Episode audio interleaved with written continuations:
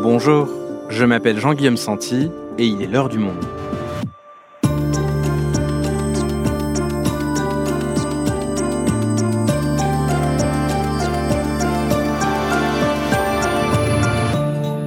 Aujourd'hui, c'est un chiffre saisissant. 20% des Français ont bu au moins une fois une eau qui est non conforme trop chargée en pesticides, ou plus précisément en métabolites de pesticides, c'est-à-dire les produits de dégradation des pesticides qui étaient jusque-là moins recherchés.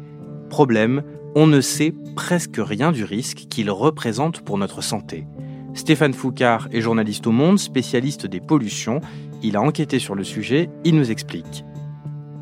Mais d'abord, direction le village du Castellet dans les Alpes de Haute-Provence, où notre reporter, Stéphane Mandard, a rencontré des habitants forcés de consommer uniquement de l'eau en bouteille en raison d'une eau du robinet trop contaminée. Pesticides, 20% des Français ont déjà bu une eau non conforme. Un épisode d'Esther Michon, réalisation Amandine Robillard.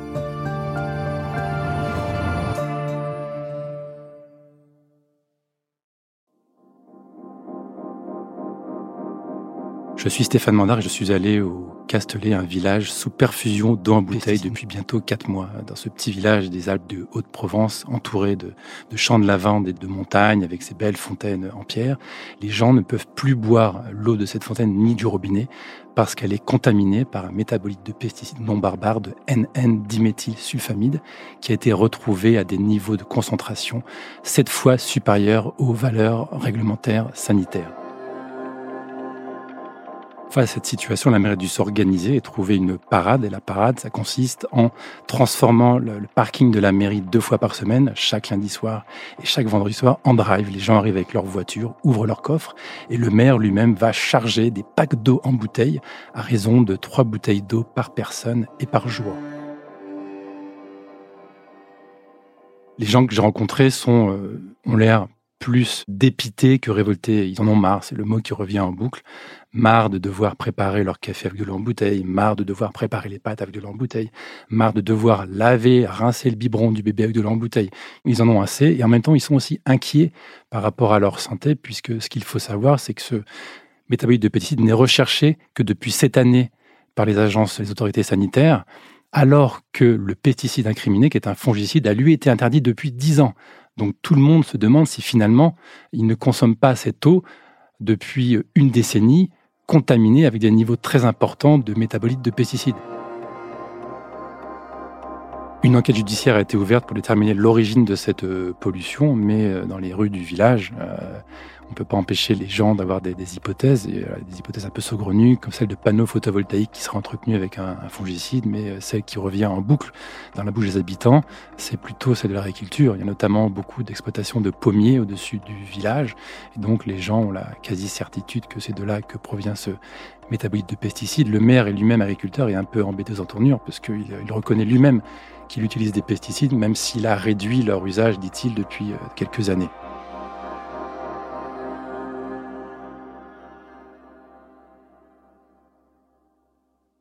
Salut Stéphane. Bonjour. Stéphane, on vient d'entendre ton confrère, Stéphane Mandard, un autre Stéphane, nous parler de ce village dans les Alpes de Haute-Provence, le Castellet, où les habitants sont obligés de boire de l'eau en bouteille parce qu'on a trouvé trop de métabolites de pesticides dans l'eau du robinet.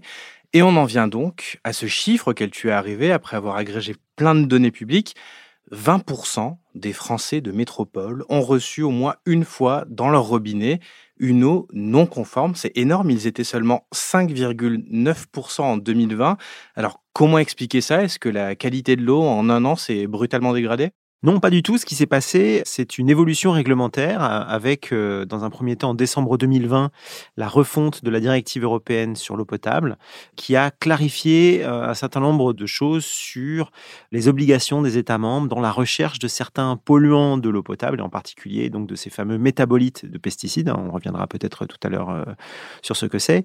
Et cette refonte de la directive européenne en décembre 2020 s'est traduite par une instruction de la Direction générale de la santé, donc du ministère de la Santé à destination des agences régionales de santé, hein, les ARS, qui sont chargées de la surveillance de l'eau. Et le seul fait d'intégrer quelques métabolites de quelques pesticides dans les plans de surveillance a fait comme ça bondir la statistique. Et on est passé effectivement de 5,9% à environ 20%. 20%, c'est 12 millions de Français de métropole qui ont été concernés par ce problème en 2021.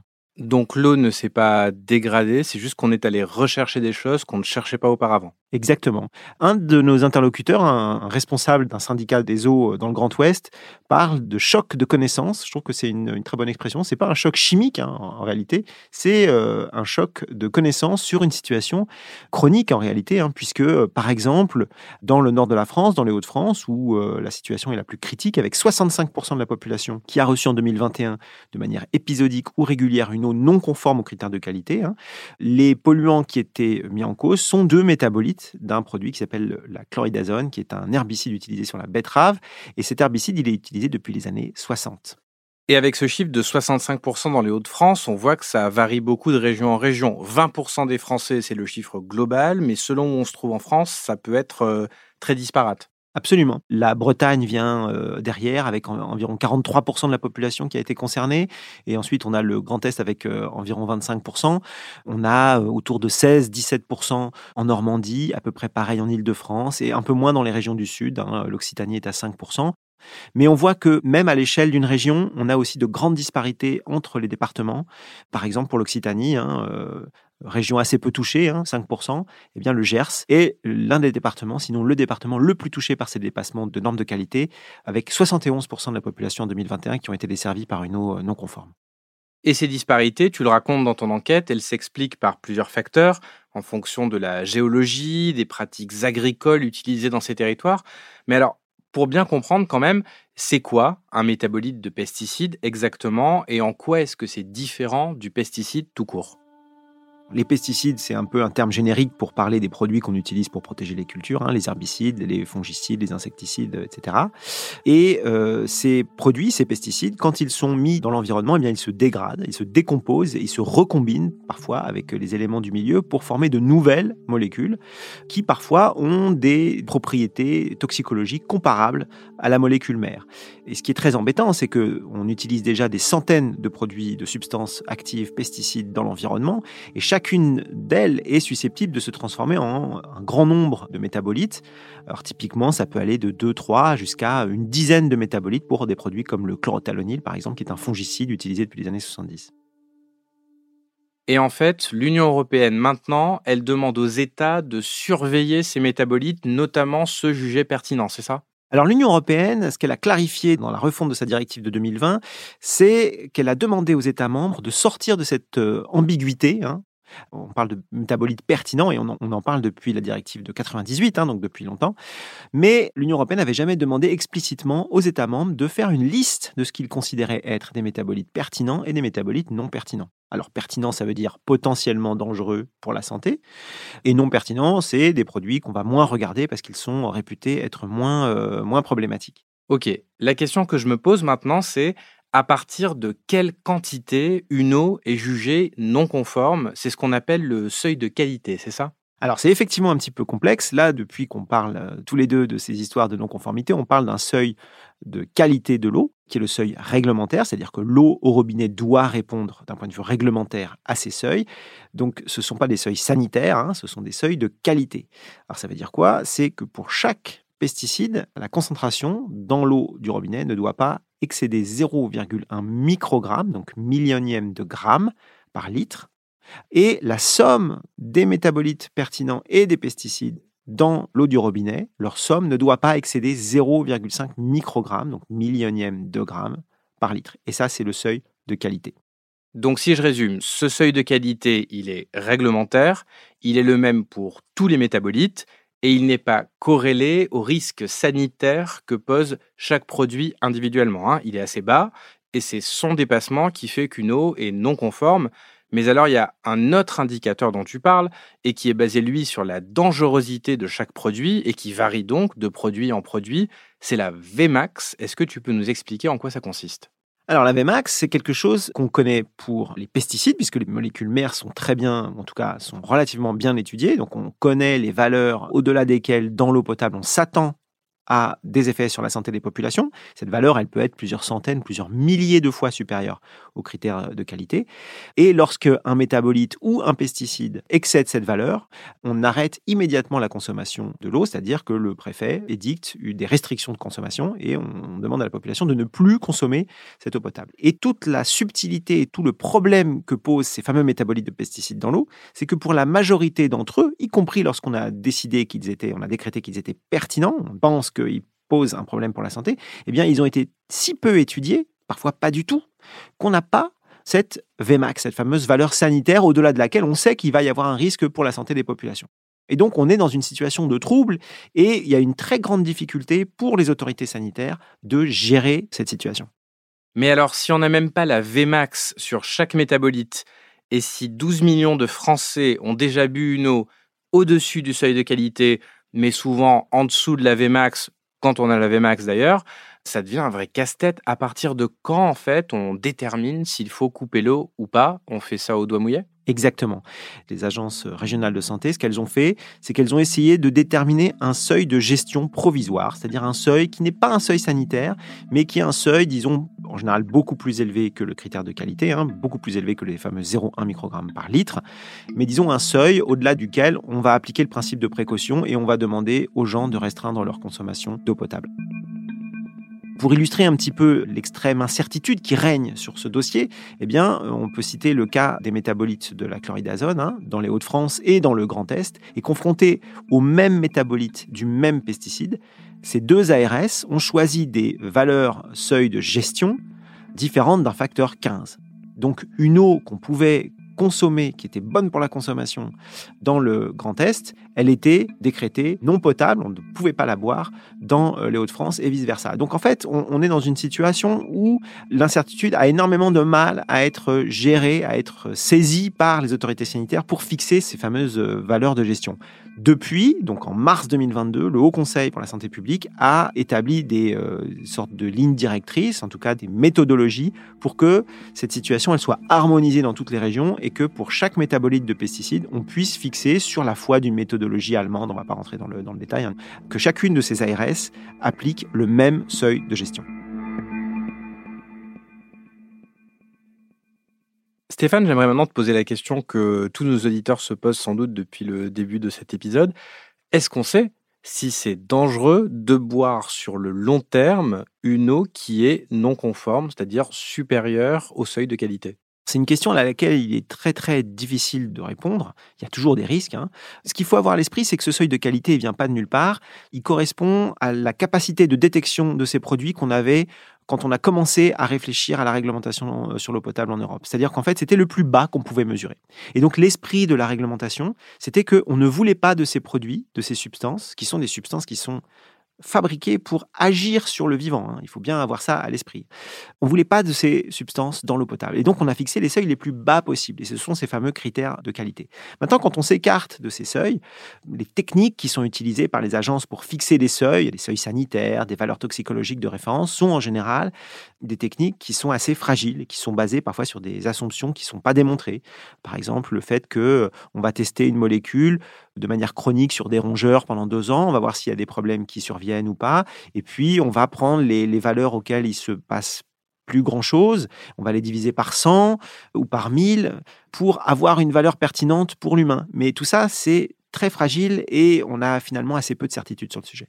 C'est difficile d'extrapoler à partir euh, d'expériences sur un temps limité sur des animaux à l'effet que ça peut faire sur un être humain pendant 50, 60 ans à boire une eau comme ça. Exactement. Et surtout, depuis, disons, une dizaine, une quinzaine, peut-être même une vingtaine d'années, on a la démonstration scientifique que certaines euh, substances, hein, qui ont des propriétés euh, de perturbation endocrinienne, comme on dit, sont capables d'avoir des effets assez marqués à des doses d'exposition très faibles, et que ces effets, ils peuvent aussi agir sur le développement, c'est-à-dire euh, quand une, une femme enceinte est exposée à ces produits, eh bien, la manière dont se développe son enfant va rendre l'individu à naître plus susceptible à certaines maladies tout au long de sa vie, des maladies chroniques comme par exemple des troubles du neurocomportement, des maladies métaboliques, des cancers, etc.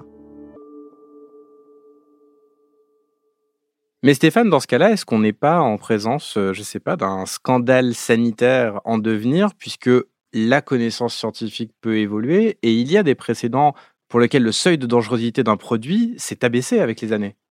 Oui, il y a beaucoup d'exemples euh, en ce sens. Alors, je ne sais pas si on est devant un scandale sanitaire en devenir, mais pour prendre l'exemple, un exemple célèbre, hein, par exemple celui du bisphénol A, léger, transparent, incassable, et si le biberon en polycarbonate était aussi dangereux pour bébé?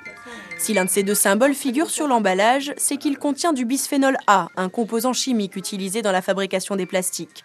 Problème, sous l'effet de la chaleur, le BPA peut migrer dans le lait ou les jus de fruits et donc être ingéré par l'enfant il y a une, dizaine, une quinzaine d'années, quand on a commencé à, discuter de la dangerosité de ce produit, la plupart des agences sanitaires hein, partout dans le monde disaient qu'il n'y avait pas de problème parce qu'on était, euh, en général, euh, l'exposition humaine était très très largement au-dessous du seuil des valeurs toxicologiques de référence. Donc il y avait, en théorie, pas de risque. Et aujourd'hui, les mêmes agences et en particulier l'agence européenne, proposent de nouvelles valeurs toxicologiques de référence qui sont très inférieures pour le bisphénol A. Et la dernière évaluation qui a été euh, proposée en décembre 2021 par l'EFSA, donc par l'autorité européenne de sécurité des aliments, c'est 0,04 nanogrammes par kilo de poids corporel et par jour. Et ça, c'est 1 250 fois au-dessous du précédent seuil sanitaire. Donc oui, il y a toujours ce risque que le danger réel lié à l'exposition chronique à une molécule ait été sous-évalué. Et en général, ce qu'on voit avec le temps, c'est que ces fameux seuils, eh bien, ils sont euh, généralement abaissés de manière assez considérable. Et alors, depuis tout à l'heure, on parle d'eau du robinet. Est-ce qu'il peut y avoir aussi un risque de retrouver ces métabolites de pesticides dans de l'eau dans l'eau en bouteille? On en retrouve parfois pour certains métabolites, en particulier ceux du chlorothalonil, dans certaines eaux embouteillées, mais on les retrouve à des seuils qui sont des, dans, des, des quantités, dans les proportions qui sont euh, très très inférieure. Mais ce qu'il faut aussi ajouter, hein, c'est que l'eau en bouteille, elle a d'autres problèmes, hein, et en particulier le fait qu'elle soit embouteillée dans des bouteilles en plastique, donc il y a des plastifiants, il y a des microparticules, ça a été déjà mesuré par des associations de consommateurs de manière assez crédible et validé dans la littérature scientifique. Donc euh, voilà, c'est pas forcément une excellente idée non plus de se retourner vers ce type d'eau embouteillée.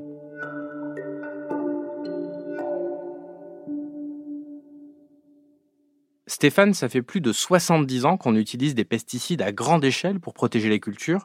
Comment expliquer que la surveillance accrue de ces produits et de leurs métabolites, elle n'a l'air d'arriver que maintenant? Ça n'arrive pas vraiment que maintenant, ça fait longtemps qu'on en parle. Hein. Les premiers textes critiques sur les effets des pesticides sur le vivant en général, hein, c'est les textes qui datent des années 60 et 50. Donc c'est un sujet ancien et, là il remonte dans le débat public à la faveur, disons, de travaux sur l'écotoxicologie, sur l'impact de ces produits sur la biodiversité qui est euh, là pour le coup absolument sans équivoque, hein, euh, en particulier sur l'effondrement des populations d'oiseaux des champs, les populations d'insectes aussi qui s'effondrent. Mais ce qu'il faut savoir, c'est que la réglementation, elle, elle ne change pas beaucoup et qu'elle continue à avoir tout un tas de points aveugles qui permettent des autorisations de mise sur le marché de ces produits. Donc on a une situation finalement sur ces sujets où il y a un hiatus fort entre la science des régulateurs, la science qui permet l'autorisation de mise sur le marché, et la science académique, c'est-à-dire celle que produisent les universitaires, les chercheurs des organismes de recherche publics et qui publient leurs travaux dans la littérature scientifique. Il y a aussi une forme d'aveuglement euh, d'une partie de la communauté scientifique hein, qui part du principe que euh, tant qu'on n'a pas eu la preuve de quelque chose, et une preuve scientifique c'est quelque chose qui est compliqué à obtenir, eh bien ça équivaut à euh, la preuve de l'absence en quelque sorte. Et que tant qu'on n'a pas réussi à démontrer de manière extrêmement solide un phénomène, eh bien on peut ignorer ce phénomène. C'est évident pour plein de monde depuis très longtemps que déverser dans un pays comme la France l'équivalent de 60 à 70 000 tonnes par an de substances actives qui peuvent être des cancérogènes, des mutagènes, des reprotoxiques, des neurotoxiques, des perturbateurs endocriniens, à un moment ou à un autre, ça va avoir un effet, un effet mesurable et notable sur la santé humaine. Merci Stéphane. Merci Jean-Guillaume.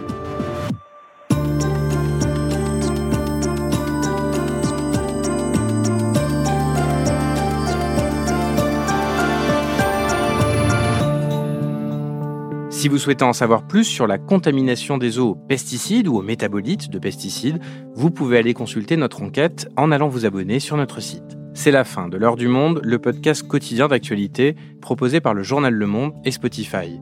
Pour ne rater aucun épisode, vous pouvez vous abonner gratuitement au podcast sur Spotify ou nous retrouver chaque jour sur le site et l'application lemonde.fr. Si vous avez des remarques, suggestions ou critiques, n'hésitez pas à nous envoyer un email à l'heure du monde. L'heure du monde est publiée tous les matins du lundi au vendredi. On se retrouve donc très vite. À bientôt.